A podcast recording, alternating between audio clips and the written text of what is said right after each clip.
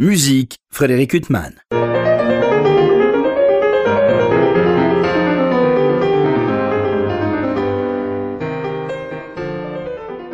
Bonjour Frédéric Huttman au micro, j'ai le plaisir de vous retrouver pour un nouvel entretien. Aujourd'hui j'ai deux invités, euh, très grand plaisir de recevoir Alexandre Dradvicki, bonjour. Bonjour. Et Sébastien Truster, bonjour. Bonjour. Alors vous êtes respectivement directeur artistique euh, du Palazzetto Bruzane Alexandre, et vous, Sébastien, eh bien, vous êtes responsable scientifique des éditions musicales euh, au Palazzetto Bruzane. Et j'ai le plaisir de vous recevoir aujourd'hui à propos de cette euh, production très attendue qui vient de démarrer à Rouen de la vie parisienne d'Offenbach. Alors très attendue parce que c'est toujours un très grand plaisir d'assister à une représentation de la vie parisienne d'Offenbach. Et là, en plus, ça se double euh, d'inédits, de partitions qui ont été retrouvées, donc tout un cheminement pour arriver à ces représentations qui ont démarré à Rouen le 7 euh, novembre dernier. Euh, donc c'est vous, Sébastien Tresser, qui est à, l'initiative de toutes ces découvertes, de ces partitions alors pas vraiment, c'est euh, une, une, initiative euh, collective, une blague aussi d'un collègue euh, au départ qui nous invitait à, le faire rêver avec des opérettes connues et pas seulement des œuvres de compositeurs inconnus. Et nous, sommes, nous avons plongé dans les catalogues et les, et les fonds des, des, partitions, puisque ça c'est mon métier, c'est mon métier d'être curieux, donc d'aller à la recherche d'Offenbach inconnus, euh, même si on croit qu'il est trop connu. Alors donc depuis le 2009, euh, Alexandre le Palazzetto Brusané, euh, j'espère que je ne me trompe pas dans la datation initiale, s'occupe du grand 19e siècle, c'est-à-dire à peu près 1780-1920, et on vous doit la résurrection d'un nombre de partitions, pas seulement bien sûr dans le domaine de l'opéra, mais de la musique de chambre, puisque chaque année au Bouffe du Nord et dans d'autres lieux, on a le bonheur de découvrir d'innombrables partitions. et alors on est à chaque fois étonné parce qu'on se dit euh, c'est fini, c'est fini, puis vous en redécouvrez toujours. Enfin, c'est démentiel. Euh. Alors en fait, ça ne fait que commencer, à vrai dire, puisque le nombre de compositeurs et le nombre d'œuvres euh, délaissées de cette époque est pléthorique. c'est vrai aussi que depuis plusieurs années, nous avons décidé de bien faire comprendre à notre public et aux amateurs de ce répertoire que la musique romantique française, c'est aussi la musique légère. C'est vrai que on a un peu l'impression qu'on pense d'abord au grand opéra, Meyerbeer ou à des, des compositeurs de musique de chambre sérieux. Euh, non seulement il faut leur ajouter tous les Audran, Serpette, Varnet, Lecoq, Hervé, Offenbach, etc. Euh, et puis pas seulement l'opérette, c'est aussi le café-concert, la chanson. Donc en fait, vous imaginez que le répertoire de chansons, alors là, c'est plus le terme pléthorique n'est même plus adapté. Donc en fait, euh, il y a pour des, des millénaires de redécouvertes, si la Terre veut bien vivre tout ce temps-là. Donc bon, écoutez, vous vous réchauffez l'atmosphère autrement que le réchauffement climatique. On va, on va pas parler de ça, c'est totalement absurde. On va revenir euh, à Offenbach, justement, on vous doit euh, euh, la résurrection sous l'égide du Palazzetto Bruzane de la Péricole dans une version justement qui avait été, comme on dit, issue de deux productions de la Péricole, et puis une œuvre qui avait été donnée au Théâtre des Champs-Élysées, dont on vous doit aussi un enregistrement, qui est Maître Peronia, donc une œuvre de 1878, je crois, d'Offenbach. Et puis vous avez publié aussi, Monsieur Offenbach nous écrit, donc depuis un moment moment Offenbach euh, vous accompagne et vous accompagnez euh, Offenbach. Euh, c'est quoi? C'est pour faire avoir une autre image que la caricature de ce musicien du Second Empire qu'on peut avoir alors déjà, c'est parce qu'on pense que dans notre répertoire, effectivement, il y a tous les compositeurs improbables, et puis on a quand même des Bizet, Gounod, Massenet, Saint-Saëns, Offenbach, c'est-à-dire des noms très connus, dont on aurait tendance à penser qu'on connaît tous deux. et précisément pour Offenbach, parce que La Grande Duchesse, La Belle Hélène, Orphée ou La Vie Parisienne sont des titres implacablement reprogrammé chaque année, euh, on voulait montrer et on veut montrer que derrière chacune de ces figures connues demeure un pan de répertoire, euh, souvent d'ailleurs plus important que celui connu, complètement oublié. Et donc effectivement, ce Maître Perronia, par exemple, qui est une œuvre tardive en plus, nous semble qualitative à la fois du point de vue musical, mais aussi du point de vue théâtral. Donc c'est une œuvre qu'il faudrait remonter sur scène. Et puis, évidemment, le, croisement entre cette question, entre le connu et l'inconnu, et, le célèbre et le à redécouvrir, c'est bien sûr les œuvres célèbres dans des versions inconnues, et ça nous emmène sur cette vie parisienne, puisqu'effectivement, personne n'imaginait peut-être nous les premiers, qu'il pouvait rester euh, autant de choses à redécouvrir sur euh, la vie parisienne. Mais oui, parce que, alors Sébastien Trosser, quand on regarde le nombre d'airs, euh, enfin, pas inédits, parce qu'en fait, enfin inédit aujourd'hui, mais qui en fait avait été écrit euh, par Offenbach euh, pour les représentations de 1866. Et si j'ai bien compris euh, les textes que vous publiez qui accompagnent cette production de la vie parisienne, en fait, c'est les chanteurs qui n'étaient pas à la hauteur à l'époque et qui ont demandé à écarter beaucoup d'air. Oui, effectivement, les, sources retrouvées montrent et, prouvent que, ces, ces, airs prévus à l'origine par les librettistes, Meilhac et Alevi, ont été mis en musique par Offenbach, du moins euh, avec piano pour les répétitions. Et euh, je ne suis pas sûr que ce soit tant les musiciens que la production en général, c'est-à-dire Offenbach euh, et, et consorts, qui se sont retrouvés à un moment donné catastrophés par le résultat et obligés à un mois de la première de réviser leur plan et, et donc leur composition et toute l'histoire de la fin de la vie parisienne. Et alors comment, quand on redécouvre des trésors pareils, parce que ce qu'il y a d'incroyable, c'est, enfin j'ai pas eu le bonheur d'écouter encore cette production, mais de toute évidence, les airs retrouvés euh, sont des airs majeurs. Enfin, c'est pas des, des airs délaissés euh, pour des raisons musicales, ça n'a rien à voir. Ah non, pas du tout. Quand, on voit et on écoute le trio diplomatique, c'est un air euh, qui, comme souvent, est très vif, très enlevé, mais surtout très difficile à chanter. Et on comprend, on peut se figurer qu'il il y a des bonnes raisons à ce que cela ait été abandonné si le niveau des chanteurs n'était pas au rendez-vous. Mais c'est un morceau remarquable, par exemple. Parce que pour euh, faire une parenthèse, il y a quand même quelque chose, euh, sans vouloir vous faire rougir, euh, dans les productions du Palazzetto Bruzane, c'est l'excellence des musiciens que vous choisissez à chaque fois, parce qu'il y a le travail musicologique, ça qui est évident, mais quand on a des productions comme celle que vous avez réalisées, enfin, pour revenir à Offenbach, il y a ce disque avec Jody DeVos qui est absolument époustouflant, Offenbach Coloratour, vraiment vous, vous, choisissez des, des interprètes idoines que ce soit en musique de chambre ou euh, pour les productions d'opéra ou d'opérette euh. En fait, le, tout, l'équilibre et, euh, dire le, savoir-faire de la redécouverte d'œuvres rares, c'est de, les confier à des gens qui vont bien les défendre. Parce que le problème de ce répertoire, c'est qu'on a par principe une posture de, circonspection face à l'œuvre rare. Si elle n'est pas bien défendue, elle est en fait enterrée catégoriquement. Donc peut-être plus encore que l'œuvre elle-même, l'interprète va tout faire. Et je le dis euh, sans plaisanter parce que la musique du 19e siècle, c'est sans doute celle qui est le plus euh, là pour servir l'interprète. Et euh, dans cette mesure, je pense que des mélodies ou des romances un peu simplistes ou un air d'opérette qui n'a pas plus d'envergure que ça, mais mis, confié à un, acteur trépidant ou à une chanteuse avec une voix splendide, peut tout à fait transcender quelque chose qui est, qui est simple. Donc c'est vrai que faire un casting d'une œuvre rare, je pense que ça demande un soin peut-être plus attentif encore que Trovator ou La Flûte enchantée.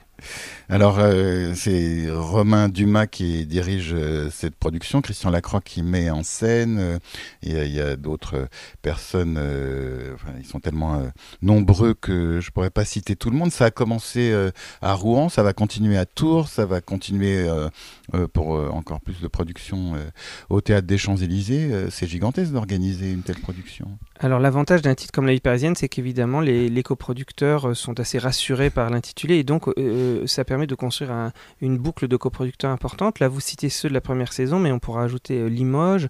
On devrait d'abord commencer par Liège qui a investi énormément et qui a été très moteur dans la production. L'Opéra de Montpellier également va accueillir le, spectacle. Et donc c'est vrai que tous ces coproducteurs en investissant de manière concertée permettent un spectacle qui a d'autant plus d'envergure. Et puis puis là, c'est une chose très importante, et pour nous et pour le Théâtre des Champs-Élysées, c'est que le TCE va, pour la première fois, euh, renouer, si tant est qu'il l'ait fait dans le passé, je n'en suis pas sûr, avec une exploitation longue, c'est-à-dire 16 dates et non pas 5 ou 6. Et 16 euh, dates en, continu, ça veut dire jouer tous les soirs, et donc ça voulait dire une double distribution. Et là, je peux vous dire que c'est un enfer quand vous avez autant de rôles à distribuer, de trouver autant de gens à la fois euh, talentueux, mais aussi disponibles et intéressés. Et donc, c'est vrai que ça a été deux ans de travail pour obtenir ce double casting comme on dit. Ce double casting, euh, il est étincelant quoi, de part et d'autre. C'est-à-dire, euh, enfin, on ne va pas citer tout le monde, mais quand on voit les noms de Jody DeVos, euh, Florie Gauthier, Franck Le Guérinel, Éléonore Pancrasi, Aude Extremo. Enfin, je voudrais pas euh, être grossier et oublier euh, les autres, sans compter Ingrid Perruche et, bien d'autres, Marie Kalinine. Enfin, c'est ahurissant. mais c'est des habitués aussi de chez, de chez vous. Alors, c'est vrai qu'on n'a pas une troupe à la Zeto mais que voulez-vous, quand on, a des affinités artistiques avec quelqu'un, ce serait dommage de l'abandonner juste sous prétexte de variété. je pense qu'une autre qualité d'une distribution bien faite, c'est que les petits rôles soient confiés à des gens de talent.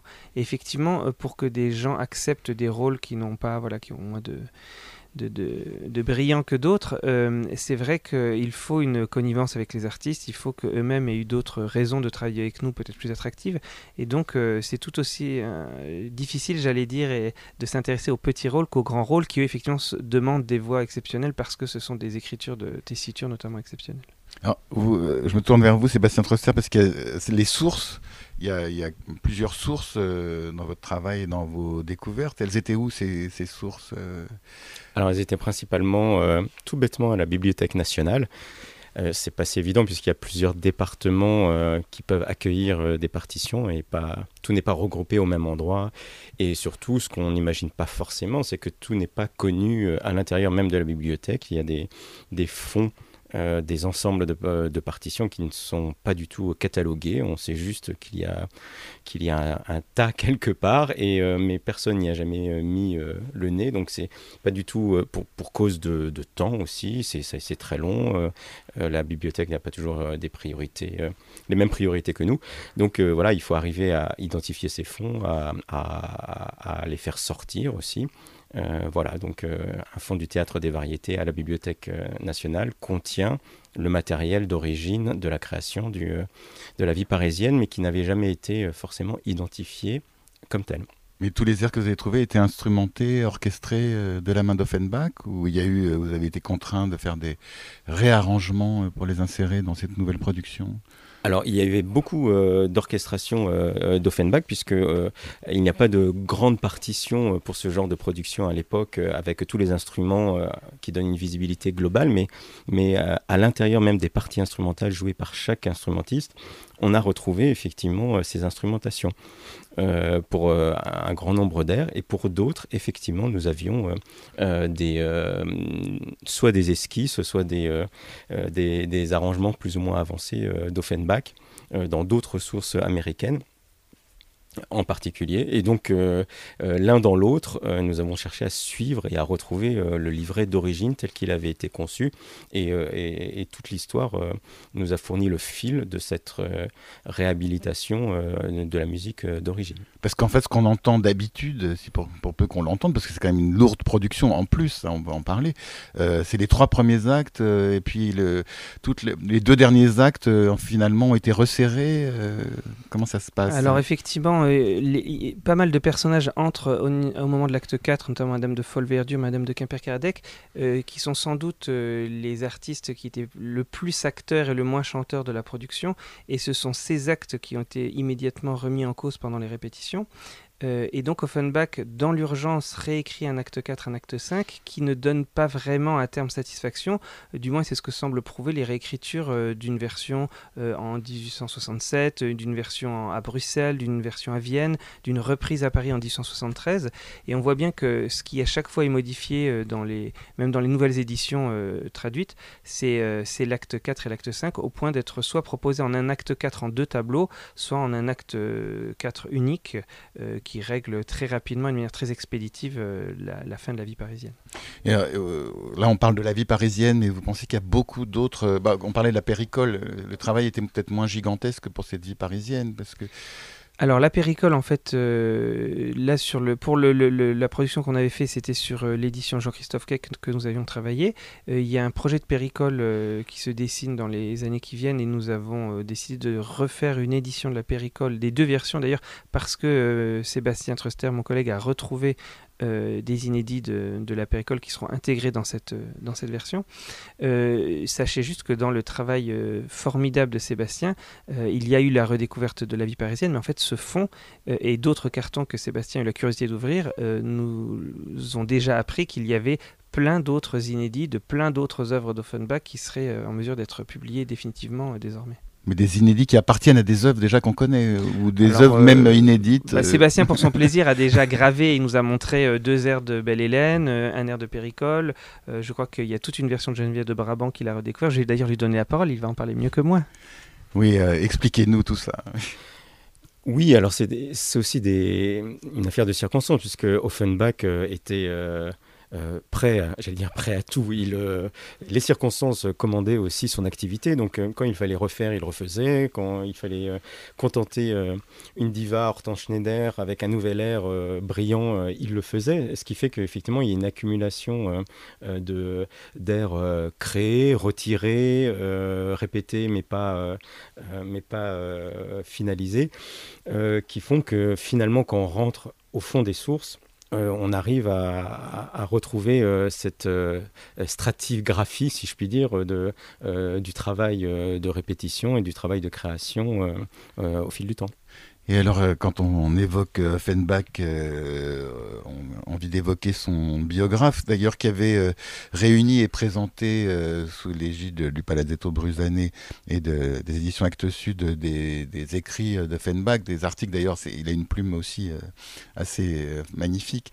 C'est Jean-Claude Dion Jean-Claude Dion, quand il a appris tout ça, est tombé de sa chaise ou il savait qu'il y avait des choses comme ça qui existaient? Alors en fait, euh, disons que c'est presque fait dans l'autre sens. C'est-à-dire que dès que nous avions commencé à travailler sur Funback en 2017 pour préparer le bicentenaire de 2019, la première personne que nous avions euh, contactée, les deux premières étaient Jean-Christophe Keck et ensuite euh, Jean-Claude Dion.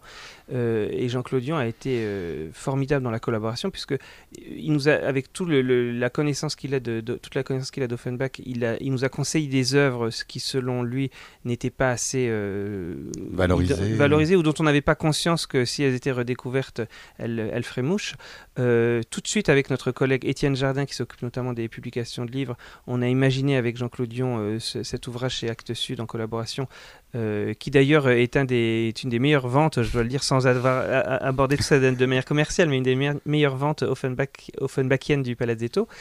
Et puis effectivement, dès qu'on a commencé à soulever les, les coins de tapis du département de, des arts du spectacle et, ce fonds Offenbach, on en a parlé avec, euh, avec Jean-Claude Dion, qui d'ailleurs nous a signalé, et on l'a appris à cette occasion, qu'il a une étudiante en thèse qui est en train de, classer tout le fond du, Palais Royal. Donc c'est vrai que les cartons que Sébastien a ouverts, euh, qui n'étaient pas encore tout à fait euh, catalogués pour certains, vont l'être très prochainement, ou le sont peut-être déjà à l'heure euh, où je vous parle, parce que Jean-Claude a eu la, bonne idée de mettre une étudiante sur ce fond, et je crois qu'elle se palpite pour, cette, pour ce catalogue.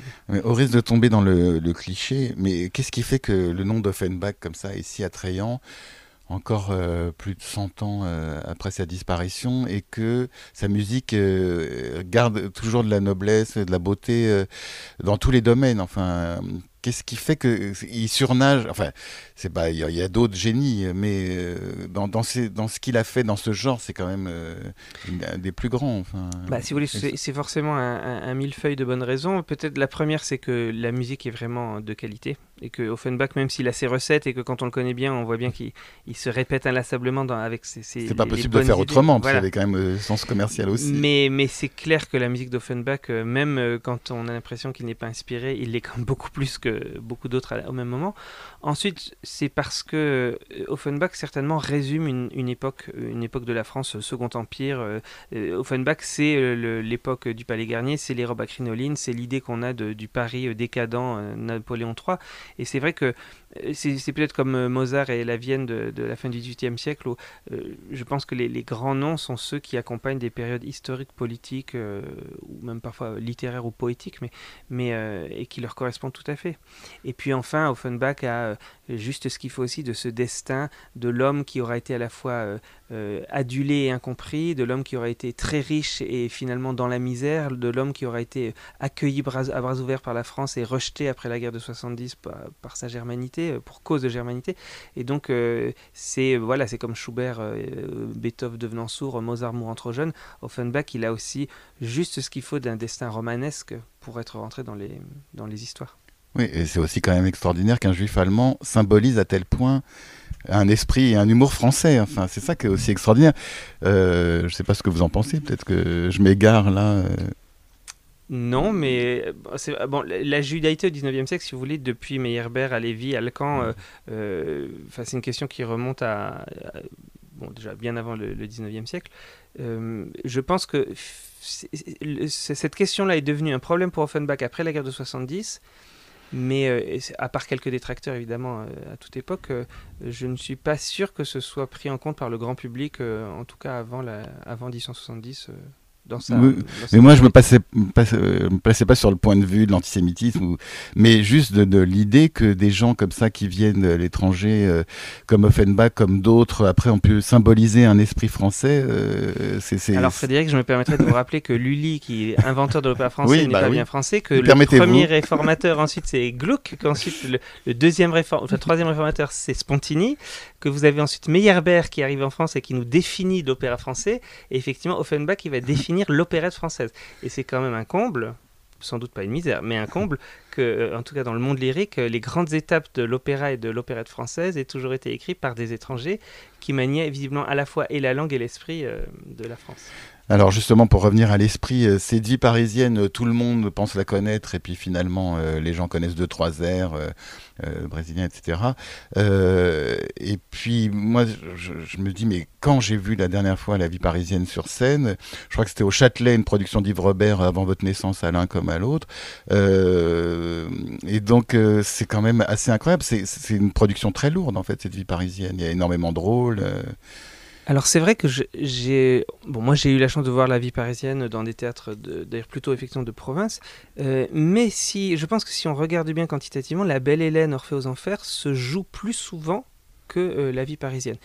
Peut-être pour deux raisons euh, ou trois je ne sais pas mais au moins deux la première c'est euh, que la vie parisienne demande effectivement un nombre très important de rôles alors que les autres œuvres dont je parle qui ont aussi beaucoup de rôles mais la Péricole par exemple on se cantonne comme sur un trio de solistes importants et ensuite on peut presque avoir des choristes pour les rôles secondaires. Donc c'est que la vie parisienne coûte cher si on veut la distribuer un tant soit peu sérieusement. Euh, deuxième problème qui est lié justement à la version, c'est que euh, beaucoup de gens vous avoueront qu'en fait la vie parisienne c'est des fêtes sympathiques et des cancans et des... mais qu'en fait l'histoire leur semble un peu tordue, qu'on a l'impression de tableaux elliptiques et dont on comprend plus à un moment pourquoi le baron va dans un café anglais alors que tout semblait résolu euh, à l'acte 4 ou l'acte 3. Et je pense qu'il y a un problème de livret dans la vie parisienne, en tout cas dans celle que les gens connaissent. Et ce problème, il est justement enfin mieux compris par rapport à la redécouverte de ces partitions qui montrent que la vie parisienne, notamment le premier acte 4, c'était du fait la biche, c'était vraiment du théâtre avec des portes qui claquent, des explications d'imbroglio de personnages euh, extrêmement bien ficelés. Quand vous enlevez cet acte 4, qui en fait n'avait jamais été représenté jusqu'à présent, en tout cas de manière complète, euh, ben en fait l'histoire ne tient plus. Et je pense que du coup un, directeur de théâtre ou un, un metteur en scène préférera la Péricole, la Belle Hélène ou, la, ou Orphée aux Enfers.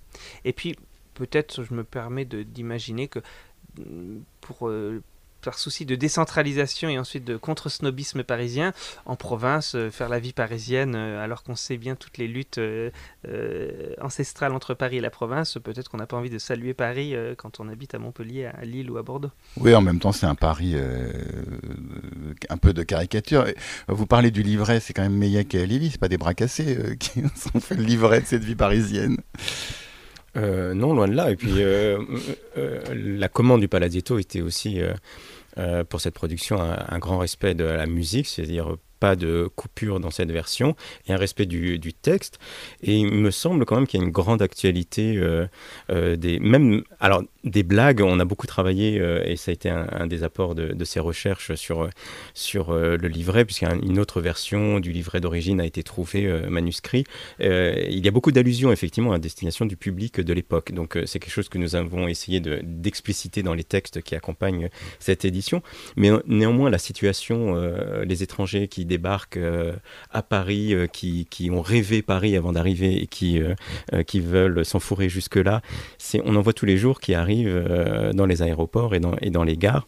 J'en ai rencontré plus jeune un Américain qui débarquait euh, avec son petit vélo pour faire le tour de- d'Europe et qui, qui avait qui était jamais sorti de son Kansas. On, les connaît et, et cette actualité-là est, est toujours là. On n'a pas besoin de changer le texte ou de l'actualiser pour ça. Alors, on parlait des chanteurs, euh, de cette distribution, et on évoquait aussi le, chef. C'est un chef avec lequel vous travaillez beaucoup au Palazzetto Brusané. euh.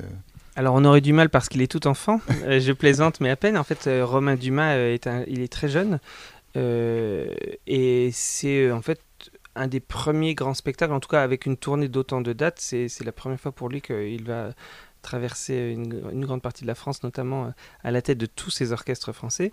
nous, on veut aussi croire qu'il faut préparer l'avenir et que c'est bien de travailler avec des stars et des gens assis dans leur notoriété, mais c'est peut-être plus important encore de persuader la nouvelle génération et si possible les gens talentueux de la nouvelle génération de s'intéresser euh, dès leur plus jeune âge euh, artistique à ce répertoire parce qu'en fait c'est des gens qui porteront potentiellement euh, la flamme de la musique romantique française pendant 40 ou 50 ans ensuite.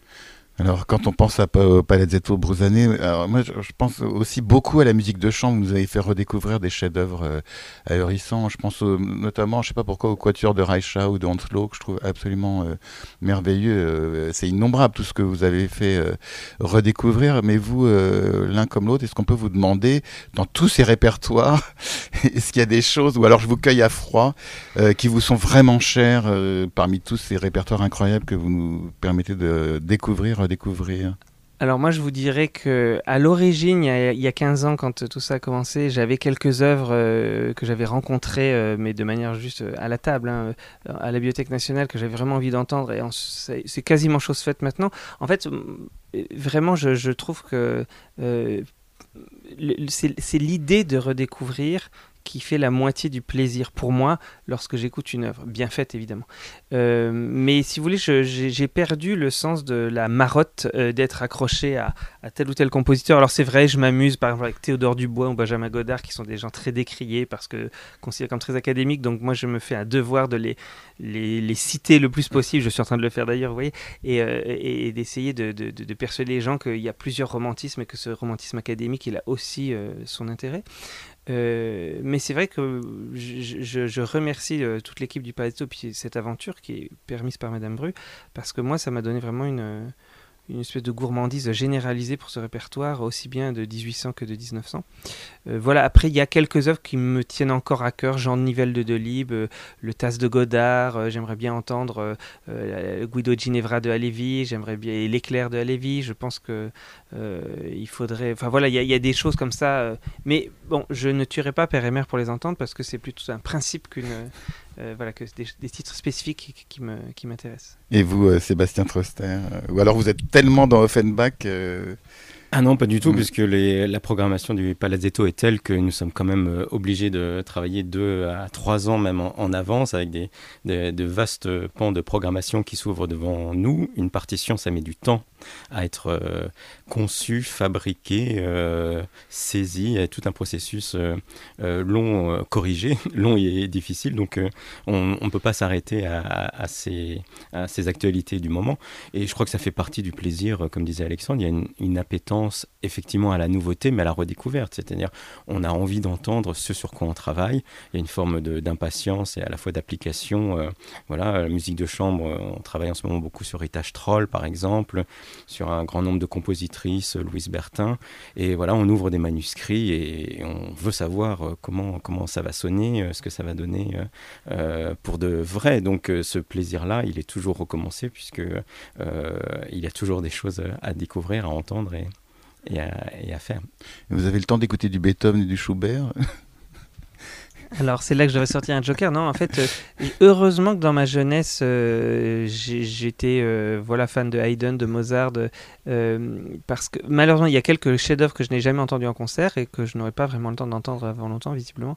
C'est vrai que peut-être le problème quand vous travaillez toute la journée dans la musique, en production, etc quand vous avez une soirée de libre, en fait, vous moi personnellement, je n'ai pas envie de courir à la Philharmonie, au Châtelet ou ailleurs pour écouter de la musique contemporaine ou une œuvre de la première, de, première partie de la Renaissance, euh, c'est peut-être un manque de curiosité ou c'est peut-être normal, je ne sais pas, je ne tranche pas. Non, mais de toute façon, c'est tellement vaste déjà euh, tout le travail euh, que vous développez sur ce répertoire 1780-1920. Au départ, c'était un choix, c'est pour réhabiliter entre guillemets et faire redécouvrir un répertoire qui était quand même mésestimé ou déconsidéré.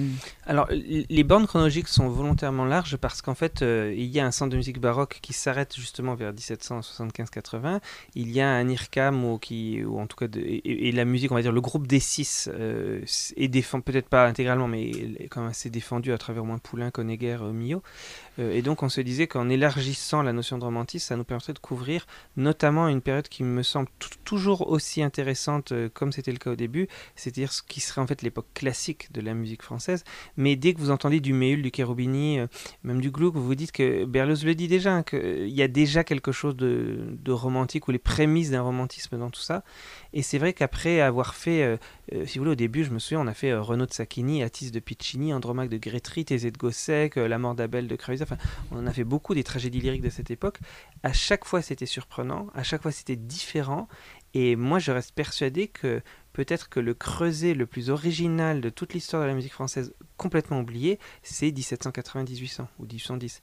C'est ce qui va jusqu'à Spontini. Et là, en fait, vous avez un, nombre d'œuvres incroyables et, ça aurait été dommage de les écarter si on avait déclaré que le romantisme c'est la symphonie fantastique et que donc notre créneau c'est 1830-1860. Ce que, ce que des gens en, littérature vous s'étonnent en voyant nos marges romantiques parce que pour eux, euh, puisqu'il y a du naturalisme derrière et, euh, et, je ne sais pas bien quoi avant, mais, mais euh, eux vous diront la musique, le, le, le grand romantisme c'est 1830, 1860 ou 70. Pas plus que ça. On va peut-être terminer en laissant la parole à Sébastien Truster, justement, puisque vous avez tellement euh, consacré tellement de temps euh, à cette vie parisienne euh, et à Offenbach. On, parlait de Monsieur Offenbach nous écrit ce livre qui est paru sous l'égide du Palais des années, qui est vraiment un régal. C'est quand même incroyable ces compositeurs. Vous parliez de Berlioz, on peut parler de Reynaldo Hahn aussi, qui ont quand même une plume aussi littéraire tellement agréable, tellement jouissive. Euh, et à, part Offenbach, vous pensez à d'autres compositeurs euh, qui, dont on peut retrouver comme ça des témoignages écrits euh, aussi passionnants de cette époque? Ah, je vous cueille à froid aussi, je n'arrête pas. vous, Alexandre? Je veux bien aider mon collègue. Je pense que, vous citez Berlioz évidemment, il y en a un, dont on ne mesure pas assez la quantité d'écrits, c'est Saint-Saëns, qui à la fois a été journaliste, en tout cas, enfin, il a publié dans la presse beaucoup, et euh, il a écrit de manière générale des ouvrages ou des notices en quantité toute sa vie. Et cet homme qui produit tant de musique a produit tant d'écrits aussi. Marie il a écrit de lettres en plus. Voilà, Marie-Gabrielle Soré a publié une partie, alors les écrits de Saint-Saëns et puis une partie de correspondance, etc. Mais elle pourrait vous dire que rien que je crois les lettres Saint-Saëns à son éditeur Durand, c'est 5000 lettres qui sont encore conservées. Donc rien que ça, c'est un corpus de, incroyable. Et puis euh, vous avez dans les compositeurs moins connus, par exemple Ernest Reyer, qu'on connaît peut-être pour Sigur, euh, c'est quelqu'un qui a été critique de presse dans le, je crois, le journal des débats, et euh, en tout cas un grand titre de l'époque. Et euh, Reyer, euh, la critique de presse de Reyer, c'est formidable parce que c'est vraiment un musicien qui parle de musique. Et donc il rentre dans des détails là où les journalistes de la première partie du 19e siècle souvent étaient beaucoup plus précautionneux, ne parlaient que du livret, du décor, des chanteuses, mais, mais quasiment jamais de la technique compositionnelle, des modulations, de l'orchestration. Bah, tout ça nous donne bien hâte et envie d'aller écouter cette vie parisienne d'Offenbach euh, qui court euh, de Rouen à Tours, puis Paris, puis après à Liège et dans beaucoup d'autres villes. On attend tout ça avec beaucoup d'impatience. Euh, Sébastien Tresser et Alexandre Dradviki, il me reste à vous remercier infiniment d'avoir été mes invités. Merci. Merci.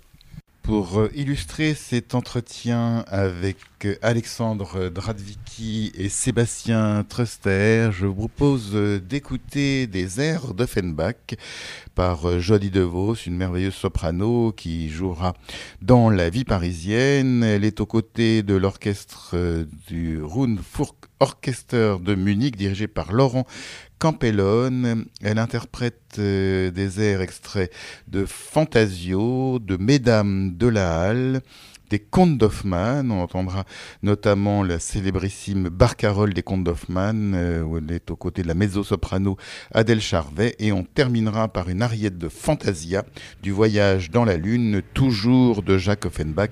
Je vous souhaite une très belle écoute et une bonne fin de soirée sur RCJ.